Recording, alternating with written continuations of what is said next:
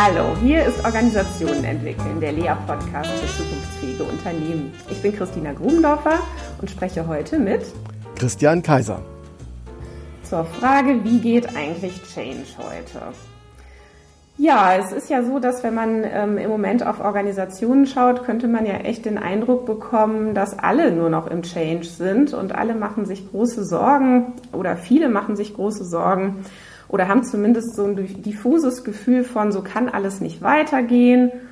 Oder sie haben sogar ernsthafte Probleme, weil sie zum Beispiel von ihren Kunden zurückgemeldet bekommen, dass viele Dinge nicht so laufen, wie die Kunden das aber gerne hätten. Und ähm, deswegen haben wir uns in letzter Zeit schon häufig ähm, die Frage gestellt, hat sich eigentlich auch am Thema Change irgendwas verändert oder mit dem Blick auf Change, wie Change überhaupt funktioniert? Und ähm, da ist, glaube ich, so das Erste, was wir ähm, bemerken, dass es mehr und mehr so einen Abschied gibt von diesen, von so linearen Change-Modellen. Ähm, Christian, du bist ja Leiter Change and Transition bei der DATEV EG. Und ähm, was hast du denn dazu für ein Bild eigentlich? Ähm, wird Change immer noch sehr linear gedacht oder, oder ändert sich da auch gerade was?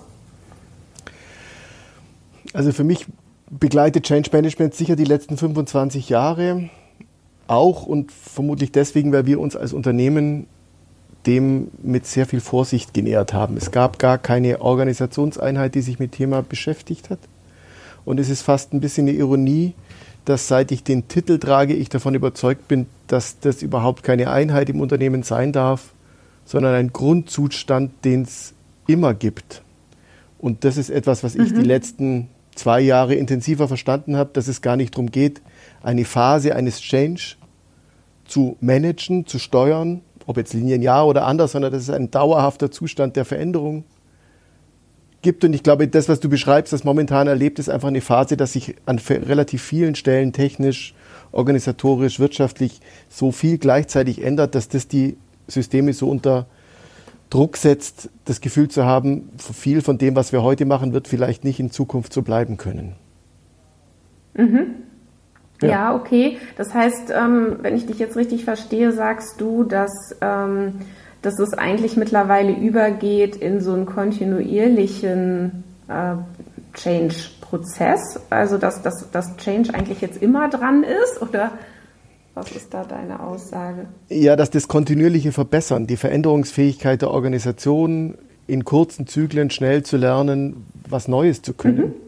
Dass das im Prinzip ja. Bestandteil des Arbeitens ist und nicht etwas Erfolgreiches zu entwickeln und es dann über eine längere Zeit zu vertreiben und das Produkt zu vermarkten, sondern dass es ein kontinuierliches Verändern dieses Produktes als Inhalt des mhm. neuen Versprechens mhm. ist. Und das heißt natürlich auch, ich habe nicht jemanden, der über eine bestimmte Phase eine Veränderung managt sondern hier permanent Veränderungen bei jedem immer.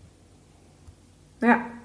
Ja, was ich mich dazu eben auch immer wieder frage, ist, ob überhaupt dieser Begriff nicht wahnsinnig irreführend ist. Ja, also Change Management, so im Sinne von Steuerung. Ähm, und wir haben ja hier häufig noch verknüpft dieses Bild der Organisation, die irgendwie eine komplizierte Maschine ist, die man ähm, prinzipiell durchschauen kann und ähm, wo irgendwie ein Kapitän auf der Brücke steht und diese Maschine steuert, auch wenn es ein wahnsinnig herausfordernder und schwerer Job ist, aber die Idee prinzipiell zu leisten. So, und da, ähm, da ist natürlich meine Hoffnung, dass diese äh, Illusionsblase irgendwann jetzt auch wirklich mal platzt und dass man mehr und mehr auch ähm, eher ein Bild hat von Organisationen als ein lebendes System, was eben nicht kompliziert ist, sondern komplex. Und komplex heißt eben nun mal prinzipiell undurchschaubar und heißt eben auch, dass ich nicht weiß, äh, wo ich lande. Ja, also das, das, das heißt, ich kann nicht Change Management betreiben, sondern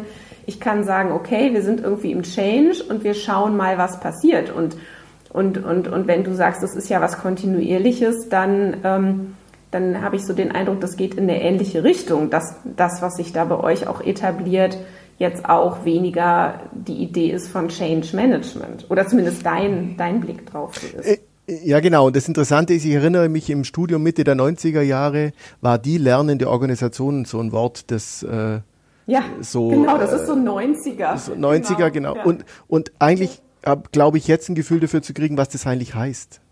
Und äh, dass dieses Lernen der Organisation heißt, dass ich im Prinzip jeden Einzelnen befähige, dass er sich und sein Handeln so schnell hinterfragt und dann auch verändert, äh, dass es eine schnelle Anpassungsfähigkeit bedeutet. Und das ist jetzt ja wirklich im wahrsten Sinne nichts Neues, aber das, die Ernsthaftigkeit, mit dem es betrieben wird und äh, wo das Thema jetzt landet, ähm, ist, glaube ich, ein Unterschied. Und das meinte ich vorher mit, es ist interessant, dass ich jetzt so heiße, obwohl ich jetzt glaube, dass es niemand mehr geben kann, der das managt. Stellvertretend ja. für andere. Ja, also das, das ja. ist äh, das. Äh, zum Glück heißt du ja nicht Change Manager. Nein. Das ist richtig verstanden. Ne? Und, genau. und, und eigentlich ist es Kommunikation. Äh, in Wirklichkeit ist das, um was es geht, Kommunikation, äh, damit handelnde Akteure im und außerhalb des Systems sich und ihr Tun hinterfragen können. Und äh, letztlich ist es, wenn es um mein Management geht, dann um mein Kommunikationsmanagement, ähm, das mhm. eventuell zu einem anderen Handeln führt, dass man dann auch Change nennen kann. Und warum ich die Transition auf jeden Fall mit reingenommen habe, dass es nicht nur darum geht, einen neuen Blick einzunehmen, sondern diesen eben auch einzuüben. Also äh, ja. Change heißt heute laufe ich, morgen möchte ich Radfahren und die Transition ist, ich lerne Radfahren. Und ich glaube, das ist das, ja. was die Organisation, es geht nicht nur darum zu wissen, ich nehme jetzt das Fahrrad, sondern wie befähige ich die Organisation und die Kollegen dann auch Fahrrad zu fahren. Ja, und, und ja finde ich ähm, eine ganz passende Metapher. Also auch jetzt so dieses äh, nochmal deine, dein, dein Blick auf Kommunikation. Ähm, denn darum geht's ja und mit Kommunikation ist jetzt nicht das gemeint, woran jetzt vielleicht zuerst gedacht wird, so im Sinne von, ja, die interne Kommunikation und dafür gibt's ja auch wieder eine Abteilung, ne, die das dann alles irgendwie sich ausdenkt, über welche internen Plattformen man jetzt welche Botschaften verbreitet. Ich glaube, das meinen wir jetzt beide nicht, wenn ich dich richtig verstehe. Dann äh, geht es ja eher darum, sich zu fragen, wer redet eigentlich wann mit wem, äh, worüber und äh, reden die eigentlich über die richtigen Dinge. Genau. Also ich weiß noch, wie ich mein erster Kontakt zur agilen Welt. Das ist bei uns im Unternehmen hm, vielleicht vor zehn Jahren gewesen, als mir jemand erzählte, sie machen jetzt Scrum. Und ich dachte, was mhm. ist jetzt denn das? Und dann erklärte mir die Kollegin sehr liebevoll Scrum auf einem Bierdeckel und erklärte, was sie tun. Und bis zu dem Moment dachte ich, es hat irgendwas mit Softwareentwicklung zu tun. Ich, ich dachte, Scrum ja, hat was. Da kommt ja auch ursprünglich her. Ähm, ja. Also, es waren auch Softwareentwickler, die das bei uns äh, zuerst angewendet haben. Und da dachte ich, das muss jetzt ja was mit Softwareentwicklung zu tun haben. Und dann erzählt sie mir das und er sagt, aber das sind doch nur Kommunikationsregeln. Ihr vereinbart Rollen und Termine und Regeln, wie ihr miteinander kommuniziert. Der Product Owner im Stand-up-Meeting, im Daily, ihr vereinbart einen Sprint und ihr macht einen Moderator zum Scrum Master, der hilft, dass der Prozess gut läuft. Das hat doch mit Softwareentwicklung gar nichts zu tun. Ist doch Kommunikation. Und ich seitdem lerne ich, ähm, dass es eigentlich um eine Vereinbarung von einer anderen Form von Kommunikation geht, um Veränderungsfähigkeit bei sich und dann auch beim Team und dann beim Produkt so hinzukriegen, dass man möglichst schnell lernt, wenn etwas nicht so ist, wie man es erwartet hat oder schnell besser wird oder Schwerpunkte sich verschieben und das eben in einer geordneten Art und Weise tut. Äh, nicht im ja. Chaos miteinander, sondern in Regeln, die helfen, dass es eben viele Beteiligte gibt und nicht nur einen, der weiß, wo es lang geht. Selbstorganisation sich dadurch Bahn brechen kann und sich entwickeln kann und die Verantwortung beim Einzelnen greift. Und damit hilft es, ein lernendes Team und dann im Größeren auch eine lernende Organisation zu werden. Und das ist etwas, was ich äh, jetzt ganz stark mit dem Thema verbinde, wie können Organisationen sich veränderungsfähig halten. Und mhm. dann kommt am Ende eben eine Kommunikationsform raus. Unterschiedlichster Art natürlich für die unterschiedlichen Individuen oder unterschiedlichen Situationen. Aber eigentlich ist es, wenn es darum geht, Bedürfnisse miteinander in den Austausch zu bringen. Und ob das jetzt Scrum ja. heißt oder das Kanban-Board oder was auch immer jetzt gerade en vogue ist, ähm, im Kern kann ich es darauf reduzieren, glaube ich. Ja, weißt du, was mich in letzter Zeit wirklich ein bisschen beschäftigt? Ähm, es gibt ja, ich glaube, es lassen sich ja so zwei verschiedene Zustände in Organisationen unterscheiden. Das eine ist so, die Leute handeln, ja, also sie machen, also zum Beispiel sie sitzen in einem Meeting und reden über eine neue Software. Oder sie denken darüber nach, wie sie handeln. Also sie reflektieren. So, und wenn man reflektiert, dann handelt man nicht. Ne, sondern dann hört man ja auf zu handeln und schaut so drauf und fragt sich, was machen wir hier eigentlich den ganzen Tag und sind eigentlich die Dinge, die wir tun, die richtigen. Und ich habe den Eindruck, dass dieser zweite Zustand, nämlich dieses Reflektieren, immer noch viel zu kurz kommt. Das zwar jetzt in diesen agilen äh, Vorgehensweisen solche ähm, Reflexionsprozesse werden dort programmiert, also äh, quasi zu, zum Standard. Nehmen wir mal die Retrospektive, ja, wo es dann heißt, aha, am Ende eines jeden Sprints zum Beispiel äh, setzen wir uns zusammen und stellen uns die Frage, wie waren wir? Ja, ähm, und, und was ist denn gut gelaufen und was ist nicht so gut gelaufen? Und gleichzeitig treibt mich um, wie kann man es denn hinbekommen, dass das wirklich noch viel, viel selbstverständlicher wird und sehr viel häufiger passiert, dass sich nämlich relevante Akteure immer wieder fragen, tun wir eigentlich die richtigen Dinge, anstatt wochenlang, monatelang, teilweise jahrelang loszurennen mit der Idee, naja, wir haben das doch alles geplant, ist doch jetzt klar, wo es lang geht.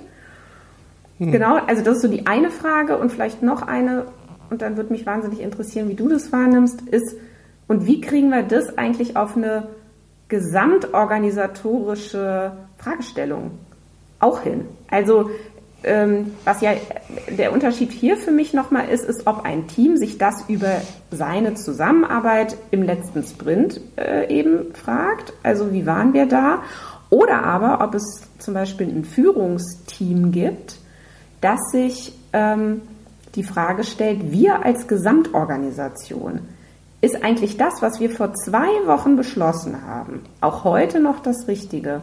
Und ist es auch, und, und das braucht natürlich auch die Erlaubnis, und ich glaube, das macht es so schwer, dann nämlich wohl möglich zu sagen, nee, also ehrlich gesagt, wir sehen es jetzt schon wieder anders und nennen uns Fähnlein im Winde, aber ja, heute ist die Welt für uns schon wieder anders. Ja, und ich, ich glaube, das ist irgendwie immer noch eine Riesenherausforderung, das hinzubekommen. Und ich halte es aber für essentiell, um als Organisation äh, wirklich äh, diesen, diesen, diesen Veränderungsdruck zu bewältigen und auch wirklich zukunftsfähig zu sein.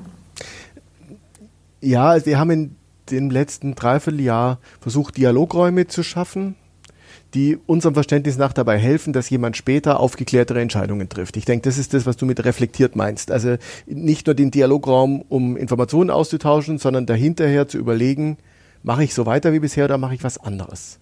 Und das setzt genau. natürlich, das setzt gegen die Konvention, dass wir eigentlich über Jahrzehnte geübt haben, dass wir in einem Meeting was zusammen erarbeiten und dann machen alle zu Hause das, was man vereinbart hat, weiter. Und das ist ja ein ganz anderer Ansatz. Und die Rechtfertigung, sind denn jetzt diese Dialogräume effizient, Christian? Sind die wirtschaftlich? Da kommt doch gar nichts raus. Dieses Gefühl auch ernsthaft äh, von Kollegen, die sagen, aber so kann ich doch nicht arbeiten, da kommt doch beim Kunden nichts an. Und daran zu arbeiten, dass eben ein Dialograum, der dabei hilft, anschließend einfach aufgeklärter zu sein. Vielleicht kriege ich da die Bestätigung, ich bin auf dem richtigen Weg und mein Plan ist immer noch der richtige oder ich werde irritiert, ähm, das zu überdenken und anders zu handeln.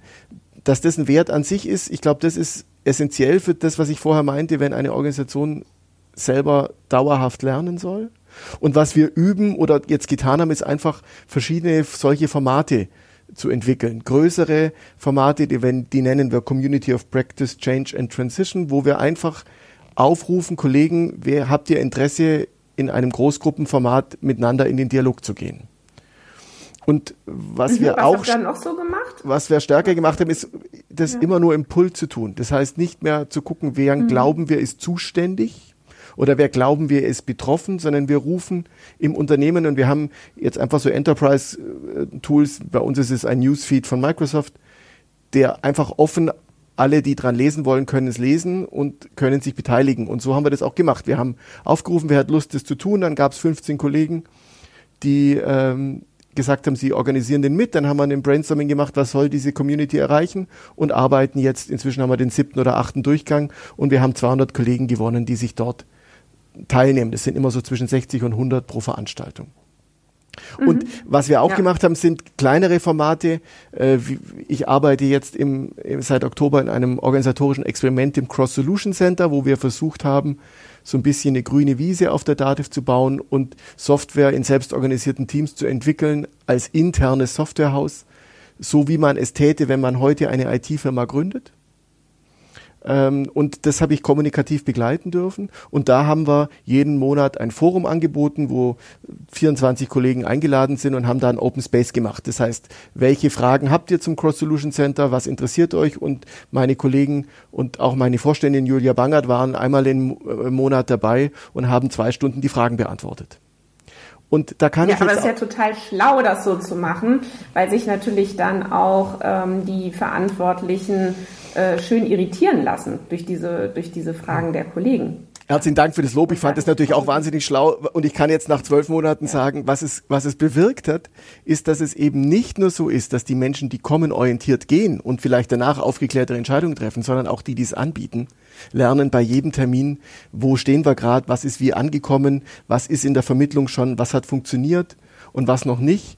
Und äh, auch da haben wir immer gearbeitet, solange Nachfrage ist, gab es das Format und wir haben es jetzt eingestellt das 13. Mhm. Mal war das letzte Mal, weil wir das Gefühl haben, jetzt ist es im Prinzip das Experiment so weit, dass diese Form von Kommunikation nicht mehr wichtig ist. Und dafür machen wir es jetzt fürs Gesamtorganisation. Wir transformieren uns gerade ein Stück weit größer in der Dativ und bieten es jetzt, äh, ich glaube 14-tägig ist jetzt der Punkt, dass wir uns auch dort in den Dialog stellen. Und ich finde so ein geschütztes Format, es ist dann so, jeder, der eine Frage hat, darf eine Minute pitchen, was will er fragen und dann wird gewotet, was sind die zehn relevantesten Fragen im Raum und dann beschäftigt man sich eine Stunde mit den zehn Fragen. Also so, dass man nie satt wird. Es ist kein Dialog im Sinne von äh, ausführlichem Ausdiskutieren aller Fragen, sondern so ein kurzes Anteasern, wo für beide Seiten genug Trigger dabei ist, um zu überlegen, okay, hm, das klingt jetzt total vernünftig und ich, der im Raum oft ist, spüre förmlich, ob eine Antwort den Raum entspannt. Also wo hinterher praktisch das Gefühl ist, okay, ah ja, jetzt ist was geklärt oder ob die Antwort eher noch zu einer Verkrampfung führt. Und das löst bei beiden Seiten aus, der, der die Frage gestellt hat, merkt, oh weh, da habe ich jetzt wohl in was gesprochen, wo die noch nicht sind. Und die, die die Frage beantworten, spüren, müssen nach Hause gehen und müssen noch mal überlegen, heißt es, ich muss den Plan ändern. Und ja und das Ganze machen wir jetzt auch mit größeren äh, Veranstaltungen. Wir nennen die DigiCamp oder auch mit Barcamps, wo einfach auch 300 Menschen miteinander in Dialog gehen. Ist natürlich für 7800 immer noch eine kleine Gruppe, aber da ist natürlich der Resonanztraum größer. Und das miteinander zu spielen, so würde ich heute glauben, die Veränderungsfähigkeit einer Organisation zu stärken. Plattformen bauen, um organisationales Lernen zu ermöglichen. So würde ich das ja. beschreiben. Ja, das ist, das ist großartig und ähm, ich glaube, ähm, was dann eben, oder dann ist die Chance, glaube ich, auch ganz gut, dass sich irgendjemand sowas auch ähm, als Vorbild nimmt und sagt, so, das machen wir jetzt hier bei uns im Bereich oder in unserer Abteilung mit unserem Thema auch regelmäßig. Ja? Und dann kommen wir nämlich so langsam an das, was wir dann äh, Organisation nennen, nämlich immer dann, wenn es Routine wird und wenn es auf Dauer gestellt wird. Und diese Veranstaltungen, die ihr da eben anbietet, die sind jetzt ja auch regelmäßig. Das heißt, es ist ja auch schon eine Adresse, mit der ich dann rechnen kann als Mitglied der Organisation. Das heißt, ich weiß, jetzt findet alle paar Wochen zum Beispiel so ein Digicamp statt. Ah, super. Das heißt, wenn ich jetzt eine Idee habe, kann ich da hingehen und die da einspeisen. Und bin jetzt mit meiner Idee nicht erstmal hoffnungslos allein oder muss jetzt hier irgendwelche anderen komischen Wege wählen, sondern ich habe da ein Forum. Und so kommt ja eine Erwartbarkeit rein und durch eine Erwartbarkeit entstehen ja dann auch Strukturen. Und dann sind wir wieder bei dem Begriff, den du vorhin lernende Organisation genannt hast, der ja so ein bisschen 90er ist vielleicht, aber um den es ja unbedingt geht, nämlich wie lerne ich denn überhaupt oder wie lernt denn überhaupt eine Organisation? Ja, immer dann, wenn sich eben genau diese Kommunikationsprozesse, äh, Kommunikationsroutinen so verändern, dass eben auch eine andere Art von Kommunikation stattfindet. Das ist jetzt so ein bisschen tautologisch vielleicht, ähm, aber ist ja sowieso alles zirkulär. Ja, und was mir, was mir jetzt noch wichtig ist, was äh, bei der Thematik der lernenden Organisationen habe ich in der Vergangenheit die Kundenbeteiligung oder die externen Stakeholder immer eher als außen vor betrachtet, nach dem Motto, die kriegen dann das Ergebnis mit. Und da erlebe ich jetzt, dass das nicht mehr funktioniert. Weil wenn ich agil arbeite und den Kunden kontinuierlich an meinem Veränderungsprozess beteilige, muss ich eben auch an diesen Dialogprozessen beteiligen. Dann gibt es eben keine interne Kommunikation, die wir miteinander machen. Und später, wenn wir uns sicher sind, jetzt sind wir fertig, gibt es eine externe Kommunikation. sondern es gibt eine dauerhafte Kommunikation, die an unterschiedliche Stakeholder gerichtet ist. Und es gab so einen eigentlich ein Zufallsmoment, der für mich aber sehr prägend war. Wir sind ja eine Genossenschaft äh, als Dativ und haben gewählte Vertreter von Kunden. Also die sind doch ein bisschen mehr Kunde, weil sie sogar von ihren Kollegen in der Genossenschaft mit der Autorität ausgestattet werden, die Organisation näher zu betrachten. Und einer mhm. dieser Vertreter, der hat mich gefragt, was ist denn das Cross Solution Center? Er wird gerne mal wissen, was das ist. Das hat er jetzt erfahren und hm, was kann er denn da, was machen wir denn da? Und dann habe ich den einfach eingeladen zu einem dieser Forumstermine. Und dann saß der als Kunde und als Vertreter mit dabei und hat mitdiskutiert. Und hat am Ende für sich gesagt, ah, jetzt versteht er das mit der agilen Vorgehensweise auch besser und er hat ganz viele Anregungen für seine Kanzlei mitgenommen dass wir an dem Abend zufällig auch noch einen Kameratermin dabei hatten und wir das per Video jetzt auch nutzen, um dem Cross Solution Center Aufmerksamkeit zu schenken, ist jetzt ein Zufallselement. Aber was kein Zufall sein darf, ist, dass Kunden in so Prozessen dabei sind. Und wir laden ja. auch zu dem Digicamp. Du erzählst das ja alles jetzt so sehr, ganz kurz, du erzählst das ja alles so sehr entspannt und ich kenne dich jetzt ja auch schon ewig. Ich weiß gar nicht, 13, 14 Jahre kennen wir uns, glaube ich. Und ich weiß ja, dass du auch jemand bist, der ähm, äh, für sowas eben sehr brennen kann. Und gleichzeitig kann ich mir vorstellen, ist es ja auch nicht immer einfach in dem Kontext der Organisation DATEV, Kollegen davon zu überzeugen, dass Kunden zum Beispiel mithören dürfen, wenn man sich selber kritisiert. Also da könnte ich mir vorstellen, das ist auch ein Wahnsinnslernprozess, der da bei euch gerade im Gange ist. Äh, ja, äh, und das Interessante ist, ihr könnt dem zuschauen. Es gibt eine Datev-Community, die ist, wenn man sich anmeldet, dann offen. Und wir haben über das letzte Digicamp habe ich eine Session gehalten zu dem, was wir gerade sprechen, also über unsere Tätigkeiten Change and Transition und habe dann da Kundenreaktionen bekommen, die zum Beispiel heißen, was macht ihr mit meinem Geld, macht doch bitte lieber die Software besser. Ähm, was in der Genossenschaft natürlich schon ein besonderes Momentum darstellt. Und dem in den Dialog zu treten und ihm zu begründen, warum diese Art von Aufwand, die er praktisch indirekt mitbezahlt, relevant ist, um die Zukunftsfähigkeit seines IT-Dienstleisters für den steuerberatenden Beruf zu machen, ist eben auch ein Teil der Aufgabe, Veränderungsfähigkeit zu vermitteln. Wenn wir etwas Neues ja, lernen. Weißt du, das möchte ich nochmal ganz stark machen, weil Weißt du, ich, wir, wir hatten jetzt letztens ein Projekt, da waren wir bei einer Organisation, die wollten auch unbedingt ähm, sich verändern, wollten eine andere Struktur und so weiter. Und in, dann haben, gab es ein Projektteam und dann haben wir mit dem Projektteam zusammengearbeitet und haben gemerkt, die werden total unruhig, wenn sie auch mal nur eine Stunde keinen äh, weiteren äh, Action Point oder kein weiteres Item auf ihren Maßnahmenplan schreiben konnten. Ja, also die waren immer die ganze Zeit so ganz so und was machen wir denn jetzt damit und was ist denn jetzt die Handlung und wer macht denn jetzt wann was mit wem und so weiter. Und das ist ja auch ist ja auch eine tolle Kompetenz, so wahnsinnig umsetzungsorientiert, handlungsorientiert, schnell sein wollen. Ja, also ähm, alles aber auch in, aus so einer Unruhe und man muss ja auch wirklich sagen, einer völlig unreflektierten Unruhe, äh, einem Aktionismus, der dann von außen betrachtet natürlich die Gefahr in sich birgt, dass die alle in irgendeine Richtung losrennen und dann irgendwann merken, ach, Mist, das war es jetzt auch nicht. Ach gut, dann rennen wir jetzt alle nochmal in eine andere Richtung. Ja, anstatt sich wirklich mal so einen Moment, mal einen halben Tag oder ja, ich will ja, ich sage ja schon gar nicht einen Tag, da werden ja ganz viele schon ganz nervös, aber vielleicht mal wirklich ein paar Stunden zu gönnen, wo man sagt, so, und jetzt entscheiden wir gerade erstmal noch nichts, sondern wir reflektieren und wir schauen mal drauf, wo sind wir hier eigentlich gerade unterwegs. Ja? Und äh, du hast davor gesprochen, es ist nicht einfach, sowas einzuführen. Ähm, wir haben ja zusammen daran gearbeitet, unser Cross Solution Center, das Experiment auch ein bisschen sprechfähig zu machen über den einzelnen Experimentcharakter heraus, was steht da für eine Idee darunter. Und haben dieses Change and Transition Framework entwickelt, die agile Schleife, die organisationales Lernen auch beschreibt.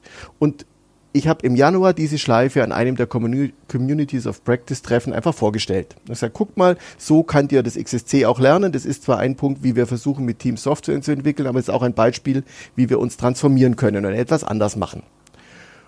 Und das haben Kolleginnen aus dem Service gehört, die ein bisschen den Schmerz hatten, dass die Art und Weise, wie man Community managen, in unterschiedlichen Bereichen unterschiedlich gelebt wird und haben sich das als Idee genommen, mit diesem mit dieser Schleife, mit diesem Change and Transition Framework, mit ihren Kollegen zusammen an einem gemeinsamen Community-Verständnis zu arbeiten. Und auf dem DigiCamp am 19. Juli und auf dem Barcamp am 27. Äh, Juli haben diese Kollegen dieses Ergebnis nach vier Sprints dann den Kollegen und den Kunden schon vorgestellt. Und dann kann ich heute behaupten, das war jetzt zwar kein Maßnahmenplan vom Januar, an dem die Leute abgearbeitet haben, aber es ist eine ursächlich rückverfolgbare Veränderung unserer Organisation, die es vielleicht auch ansonsten gegeben hätte, aber die diese Dialogräume genutzt hat, um sich zu reflektieren und was Neues zu machen.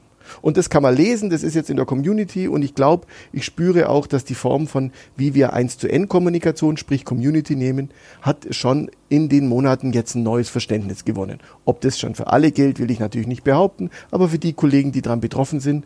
Und es waren dann auch per Freiwilligkeit Kollegen aus allen Servicebereichen mit dabei. Das heißt durchaus etwas, was jetzt auch einen Nachklapp hat.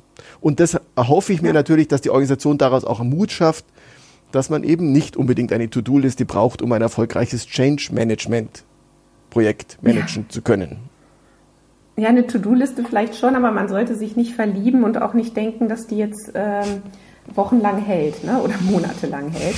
Und vielleicht können wir unseren Hörern kurz noch verraten, ähm, dass sie das auch nachlesen können, äh, wie dieses äh, Framework funktioniert auf dem Lea-Blog.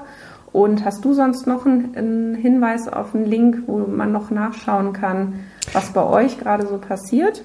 Äh, ich habe das Cross Solution Center erwähnt, dativ.de äh, slash ähm, äh, Cross Solution Center äh, funktioniert, glaube ich, gar nicht. Ihr googelt einfach Dativ Cross Solution Center, dann findet ihr das. Und was ich an der Stelle noch mitgeben will, ich weiß ja gar nicht genau, wann ihr ihn sendet, aber am 21.09. werden wir unsere Transition an einem Co-Creation Camp auch mit externen Partnern gemeinsam in einem Barcamp-Format erleben. Und das ist für mich so ein bisschen der nächste Schritt mit der Veränderungsfähigkeit auch öffentlich zu werden. Und äh, ich bin gespannt, was das für systemische Auswirkungen hat. Aber da unterhalten wir uns dann ja. vielleicht beim nächsten Podcast drüber. genau, super. Ja, lass uns doch mal kurz versuchen ähm, zusammenzufassen, wo wir jetzt so vorbeigekommen sind und so im Sinne von, was sind denn die Takeaways jetzt aus unserem Gespräch heute? Was hat sich hier entwickelt? Was wären vielleicht so Merksätze, die wir auch ähm, unseren Zuhörern mitgeben können? Ähm, lass mich mal überlegen. Von hinten angefangen könnte man noch mal sagen, äh, holt eure Kunden mit rein. Ja, also bindet eure Kunden ein und hört auf, in interner und externer Kommunikation zu denken und in so einer Trennung von innen und außen äh, zu bleiben, kommunikativ eher zu sagen, lass uns die, lass uns die Außenwelt, lass uns die Märkte, lass uns die Kunden, lass uns die stärker reindenken und ähm, lass uns eben, äh, lass uns uns irritieren durch unsere Kunden. Ja, und dann war dein Aspekt zu sagen, dass der Dialog und die anschließende Reflexion über sein eigenes Handeln wertgeschätzt wird als andere Form der Arbeit. Ähm, ja. Dass das ein Element ist, um seine persönliche Veränderungsfähigkeit, das Umgehen mit den eigenen Konventionen zu üben und dann eben auch im systemischen Zusammenwirken mit anderen dazu führen, dass Produkte, Vorgehen, Dienstleistungen sich verändern. Ähm, genau, und dass es auch Wertschöpfung ist. Ja. ja? Und ähm, dass es dann vielleicht nicht so direkt wertschöpfend ist, als wenn man jetzt gerade Sales macht. Klar, aber äh, die Frage ist ja, ob es dann in zehn Jahren überhaupt noch Sales gibt, wenn man nicht drüber nachdenkt.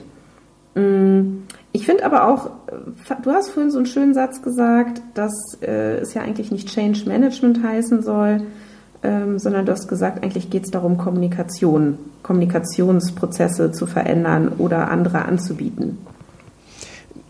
Ja, und ich glaube, dass das ähm, so ein Aha ist, dass das, was ich als lernende Organisation verstanden habe, eben über diesen Weg geht. Und das hat mir die agile Welt geschenkt, dass ich da jetzt Kommunikationsformate kennengelernt habe, die anders rüberkommen, einladender sind, auch geübter sind, weil es einfach viele Menschen weltweit jetzt tun.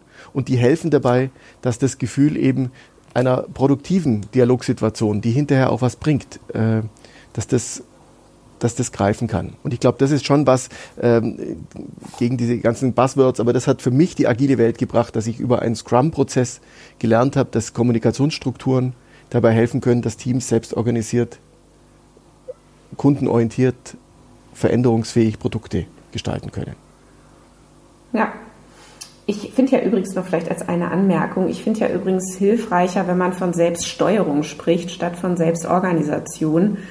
Weil ähm, Selbstorganisation ist ja letztlich alles irgendwo. Ne? Wenn man jetzt äh, wieder systemtheoretisch auf eine Organisation schaut. Ich finde aber selbst Steuerung, finde ich, also für mich hat das einen relevanten Unterschied gemacht, seitdem ich das so nenne, weil es eben nochmal deutlicher macht, worum es jetzt geht. Also da kommt jetzt eben nicht eine Führungskraft immer und sagt so jetzt dies, jetzt das, jetzt jenes, sondern das Team steuert sich eben selber dadurch. Ja, das ist eine ganz große Reise. Wir haben jetzt ein Jahr im Pfirsich-Modell. Ich bin in einem Empowerment-Team und wir haben eben ganz stark mit uns geübt, was heißt unsere Form von Steuerungsverantwortung gegenüber der Verantwortung des Teams und wie gehen wir mit der beiderseitigen Verantwortung um und habe da jetzt nach zwölf Monaten deutlich besseres Gefühl, wie das auch zukunftsfähig sein kann. Wie auch Führung sich dann darstellt in einem Prozess und ich nenne es auch gern Selbststeuerung, äh, dass wie wir da Menschen und Teams befähigen, in ihrer eigenen Verantwortung, aber koordiniert in einem Unternehmen gemeinsam das zu tun. Da braucht es Steuerung, aber eben nicht die, die wir früher kannten, sondern eine andere Form. Und dabei hilft dann Kommunikation und dabei hilft der Dialograum und dann entsteht das, was äh, eine veränderungsfähige Organisation meint. Zumindest ist das meine genau. Hoffnung. Ja, und dann heißt Change heute nämlich wirklich auch Plattformen bauen. Mhm ja. So, so wie ihr das da ja auch gerade tut. Und vielleicht noch mit dem Zusatz, einmal ist kein Mal, ja, also dass man diese Plattformen auf Dauer stellt und äh, ein verlässliches Format anbietet, sodass die Leute das in ihrer Kommunikation auch einplanen können und dass dann ein, ein Stück wieder Erwartbarkeit reinkommt, und so wirklich die Organisation in, ein, in eine andere Art des Prozessierens kommen kann. Und weil man das äh, heiße Buzzword bislang noch gar nicht verwendet hat, ist es an der Stelle aus meiner Sicht passend. Und dann kommt auch New Work ins Spiel, wenn ich mit Menschen zusammenarbeite, die wirklich, wirklich wollen, was sie machen. Und nicht mit denen, ja. die glauben, sie müssen weil sie irgendwie eine Zuständigkeit gefangen haben, sondern wenn ich im Pull-Prinzip arbeite und mit denen arbeite, die sagen, ich fühle mich eingeladen, dort mitzugestalten, dann entstehen diese Kommunikationsprozesse einfach in einer anderen Qualität. Und äh, ich wünsche, dass wir uns das leisten können, so zu arbeiten, weil ich das für, äh, ob das man das jetzt New Work nennt, aber ich halte das für anstrebenswert. Ja, jetzt haben wir beide uns ja gestern den ganzen Tag gesehen und ich glaube, wir machen dazu dann nochmal eine neue Podcast-Episode, weil wenn wir jetzt noch anfangen, über sinngetriebenes Arbeiten und Purpose zu reden, da muss ich gleich lachen, weil ich dann an gestern denke, als wir das Thema hatten. Aber dann, dann machen wir als Lea auf jeden Fall eine nächste Episode noch zum Thema ähm, Purpose. Ich glaube, das passt ganz gut. Sehr gerne. Na gut, du, ähm, ich denke, das, das ist doch jetzt ähm, erstmal ein guter Punkt und ähm, würde ganz gerne Tschüss sagen an der Stelle und bin wirklich begeistert, was ihr da macht und wünsche euch da weiterhin ganz viel Erfolg. Danke für das Feedback und vielen Dank für die Einladung. Ich freue mich. Sehr gerne. Ja, wieder ein, zwei Tage später nochmal draufgeschaut auf das Gespräch mit Christian Kaiser ähm, und mir. Und ich bin irgendwie noch ganz beseelt.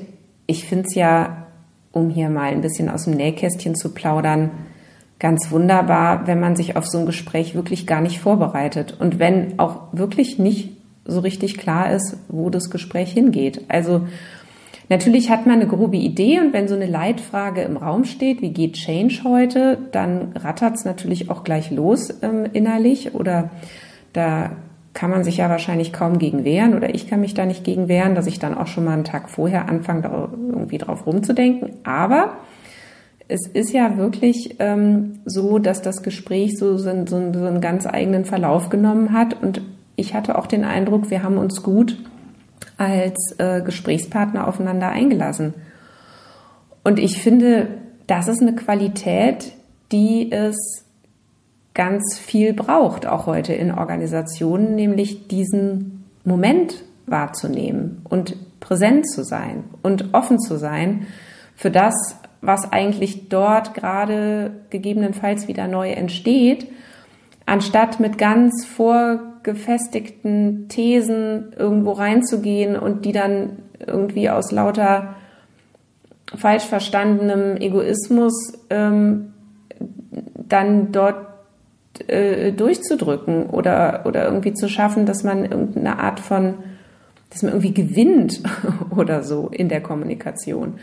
Und das beobachte ich aber ganz viel in Meetings, ähm, in denen ich dabei sein kann, dass es ganz viel so, so um, um Gerangel geht, um Status, um Macht, um wer, ähm, wer hat hier Recht, äh, wer, äh, wer ist oben, wer ist unten, ähm, wer darf wen unterbrechen, wer darf wie laut sein, wer nimmt sich wie viel Raum und so weiter. Und und dabei wäre es so viel nützlicher, ja, eher zu sagen, okay, ich mache mal auf. Natürlich, ich habe so meine Sichtweisen, ich habe meinen Beitrag zu leisten. Und jetzt gucke ich aber, was passiert denn hier eigentlich, wenn wir jetzt hier zusammenkommen heute und was entsteht da vielleicht neu? Und ich glaube, das ist auch die Wurzel von Kreativität, von Schöpfung, von ähm, ja davon neue Dinge in die Welt zu bringen und hier wirklich aufeinander zu reagieren